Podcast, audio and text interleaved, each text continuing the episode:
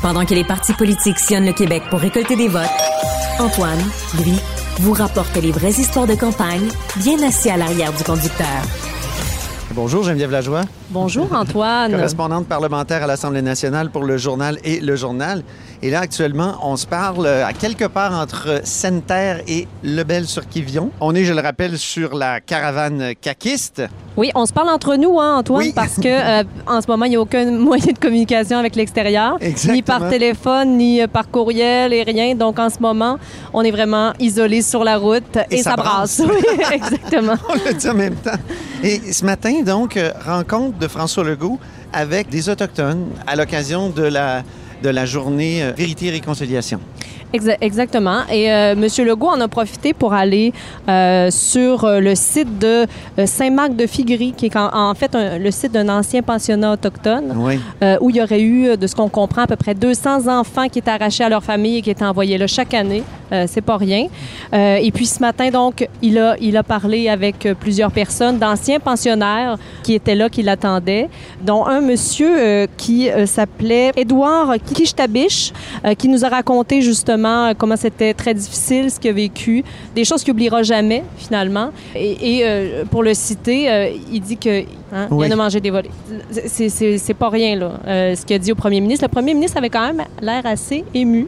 Oui, le premier ministre est toujours un peu en rattrapage sur cette question-là. C'est pas une question, c'est un peu comme l'environnement.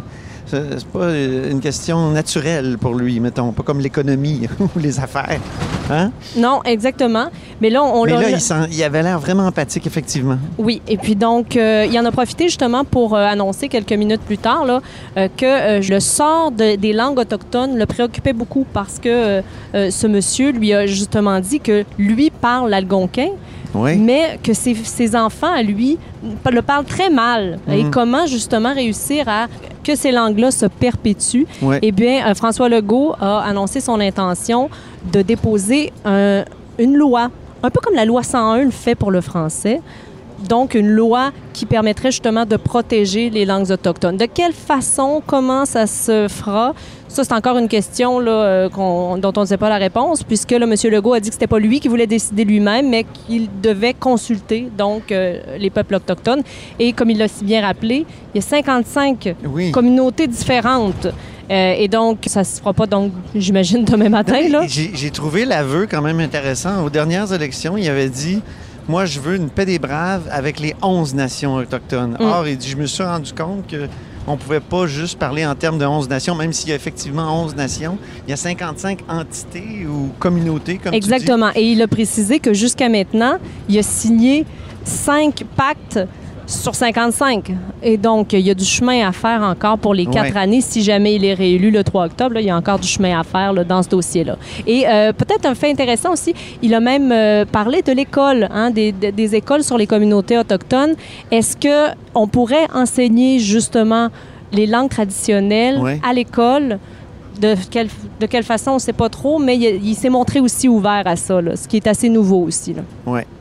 Donc, euh, passage important ce matin près d'Amos. Puis ensuite, je tiens à le souligner, il nous a donné un point de presse un petit peu plus long que d'habitude. Explique-nous pourquoi. Oui, une vingtaine de minutes, si je ne m'abuse, tout à l'heure, euh, d'échange avec les journalistes. Euh, je t'avoue franchement que, tu sais, bon, dans les derniers jours, on a eu euh, moins d'accès au premier ministre, notamment hier, une seule mêlée de presse qui a duré euh, peut-être euh, 18 minutes, dont euh, 10 minutes véritablement d'échange avec les journalistes, parce qu'il y a toujours un petit laïus au début. Hein. On dirait que son entourage voulait le protéger. C'est moi qui dis ça, là, mais. euh, Ben, disons que Moi, les le dernières fois qu'il a suis- pris la parole, euh, bon, ça lui est arrivé de se mettre les pieds dans les plats. C'est ça. Et euh, peut-être un élément intéressant, hier, il rencontrait justement euh, son ministre Pierre Dufault, son ministre des Forêts, de passage en Abitibi. Et puis, euh, juste, à- juste avant de le quitter, il lui a donné un bon coup sur l'épaule en lui disant Bon, il reste juste quatre jours.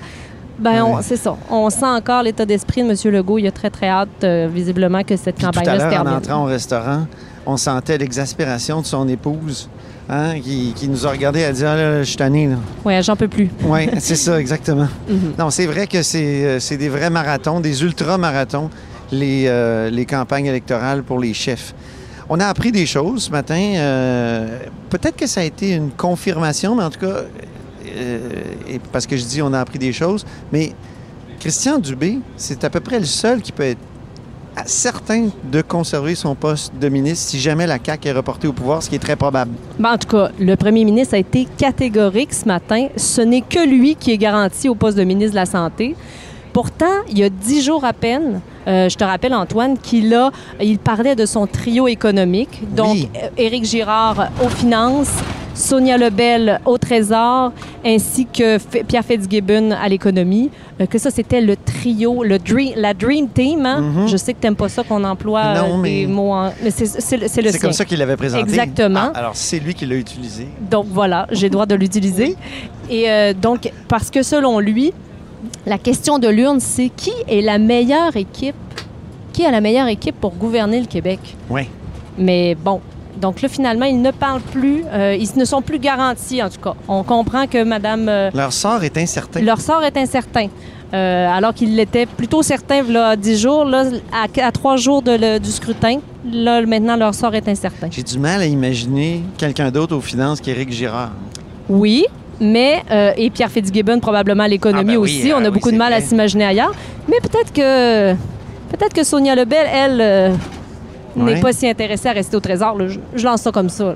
Mais la question a été posée à M. Legault, et il n'a pas voulu répondre sur Sonia Lebel. hein. Il n'a pas voulu la confirmer non plus. Non, Mais exactement. tu penses qu'elle-même est peut-être intéressée à relever d'autres défis, comme on dit? Ben, euh, je je sais pas. Je ne lui ai pas parlé, Antoine. Alors, ce n'est que de la spéculation. OK, OK. Mais euh, j'imagine, que les deux autres sont, sont tellement certains à ces endroits-là. En tout cas, Éric Girard, c'est ça, comme tu le disais, on le voit vraiment mal ailleurs, et Pierre Fitzgibbon aussi. J'imagine que celle qui pourrait peut-être être intéressée par un autre poste, c'est peut-être Sonia Lebel, qui, au Trésor, euh, on reste un peu plus dans l'ombre quand on est euh, président du Conseil du Trésor. Mm. hein? Bon, euh, c'est nous qui avons les cordons de la bourse, si on veut, là.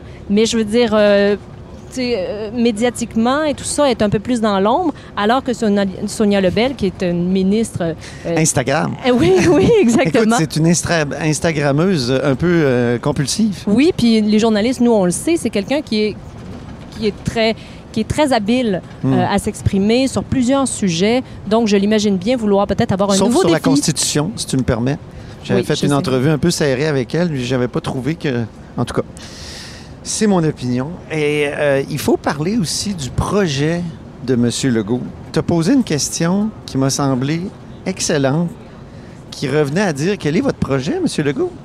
Puis euh, là, il nous a parlé de son, son projet de loi numéro 1. hein? C'est souvent ça hein, dans les... euh, comment dire? quand on est en campagne électorale, on projet... on- c'est souvent ça quand on est en campagne électorale. On promet un projet de loi phare qui va être le projet de loi numéro un. On se souvient de M. Legault qui disait que c'est un- depuis 2012, disait son premier projet de loi, ça, ça serait sur la- l'éthique et, et la- et contre la corruption. Et il l'a fait quand il est arrivé en Oui, 2018. oui, c'était la nomination là, donc de- des commissaires de l'UPAC, euh, euh, du Ouais. DPCP, tout ça. Ça, il voulait absolument changer ça. Même la laïcité, pour lui, c'était très important Oui. dès le début de son mandat.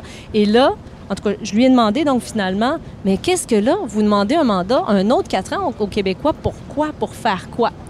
Sa, sa réponse est assez surprenante quand même. Donc, d'abord, il nous a répété que le premier projet de loi qu'il allait déposer, c'est pour limiter les tarifs gouvernementaux à 3% Ça, on le savait pas mal déjà. là. Mais tu sais, et moi de répondre, Ouais. moi, mais ça, c'est pas un projet de société. Là. On peut peut-être parle quoi? d'ailleurs. Oui. Là, vous demandez un mandat aux Québécois. Pourquoi? Qu'est-ce Bon. qui- qu'est-ce que vous allez Ben, faire? D'abord, on l'a déjà dit, là, malheureusement, ça n'a pas été beaucoup euh, repris. Le projet de loi numéro 1, si on est élu, ça va être pour réglementer les tarifs. Actuellement, la question de l'urne, je le répète, c'est qui a la meilleure équipe pour gouverner? Puis moi, j'invite les Québécois à faire l'exercice. Parce qu'il y a cinq chefs, mais il y a cinq équipes. Demandez-vous demain matin qui serait ministre des Finances, qui serait ministre de la Santé, qui a la meilleure équipe pour Mais gouverner. un projet de société, Puis- un projet de loi pour limiter les tarifs. Oui, mais c'est du court terme. À moyen terme, ça prend une équipe en économie qui est solide pour transformer l'économie du Québec en économie verte. C'est pas rien. Pour rendre le réseau de la santé plus efficace, c'est pas rien. On n'aura pas trop de quatre ans pour travailler là. Tu l'as relancé, je- Geneviève? Oui, exactement. Puis, mais, c'est ça. Sa réponse est quand même surprenante. Euh, mais donc, on comprend qu'il y a besoin quand même de quatre ans euh, pour transformer l'économie du Québec en économie verte, puis rendre le réseau de la santé plus efficace. C'est les deux choses qu'il souhaite euh, réaliser dans son mandat et c'est pourquoi il, demande aux Québécois de le réélire encore pour quatre ans. On est dans les derniers jours de la campagne électorale, Geneviève, et puis demain, samedi, il va y avoir quand même un événement qui pourrait être important.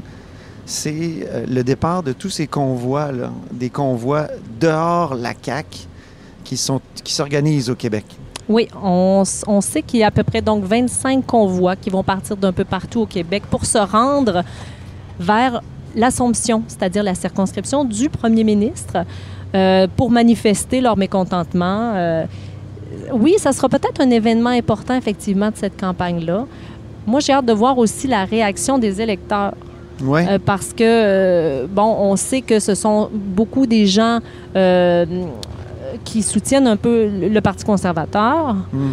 euh, en grande partie. Donc, mais, mais j'ai hâte de voir dans la C'est population la comment... nébuleuse anti-vax, anti-mesures sanitaires. là. Exactement. Donc, est-ce que, est que les gens, comment ça va être perçu par la population et quelle ampleur ça va prendre? Est-ce que ça va paralyser? Parce que là, quand on entend qu'on voit, là, on se rappelle ce qui s'est passé à Ottawa. hein? Euh, bon, je, je- je ne sais pas. Mais j'ai posé la question, moi, à M. Legault. On peut peut-être écouter Oui. euh, la réponse. Oui, ben écoutez, moi je pense que euh, ils ont le droit d'exprimer leur opinion, mais il faut que ça se règle, il faut que ça se fasse sans violence, sans intimidation. Là, Euh, les gens sont un petit peu inquiets à l'Assomption dans mon comté, donc euh, que ça se fasse euh, dans les règles. Est-ce qu'Éric Duhem a été correct en disant qu'il ne faut pas manifester de façon écervelée? Ben, Est-ce que c'est euh, suffisant? Ben, écoutez, euh, c'est une bonne chose là, qu'elle dit ça, là, que faut pas le faire d'une façon écervelée. On a le droit d'exprimer notre opinion, mais faut euh, pas intimider personne. Donc, euh, donc, les gens sont un petit peu inquiets. Il l'a admis, M. Oui. Legault, que les gens sont un petit peu inquiets dans son comté. Mais, mais il a quand même salué, euh, ça c'est la première fois qu'il le fait dans la Oui. campagne, qui a salué l'appel au calme de- d'Éric Duhem. Alors le premier ministre, ben, il dit que les gens ont droit à leur opinion, mais qu'ils doivent le faire sans violence, puis sans intimidation. Alors là, c'est son message aujourd'hui aux gens qui se rendront dans sa circonscription demain soir. Parce que dans la campagne, Geneviève, il y a quand même eu des épisodes euh, qui euh, faisaient craindre le pire pour ce, samedi-là. là. On pense par exemple à ce qui s'est passé dans Arthabasca autour de la résidence de, du whip du gouvernement, Éric Lefebvre. Oui, mais euh, de ce qu'on comprend, il y a eu quand même des appels au calme justement parce qu'ils ont eu très mauvaise presse Oui. après cette histoire-là. Euh, donc, j'imagine que les gens vont, euh, vont, essayer justement que, que ça ne tourne pas comme ce fut le cas avec le, dans- le, le Même député Éric Duhem a d'Arthabasca. dit que ça pourrait nous nuire si vous faites les écervelés. Exactement. Oui, c'est ça. Ben, merci beaucoup, Geneviève. Ça fait un plaisir. Je rappelle que Geneviève est correspondante parlementaire à l'Assemblée nationale pour le Journal de Québec et le Journal de Montréal.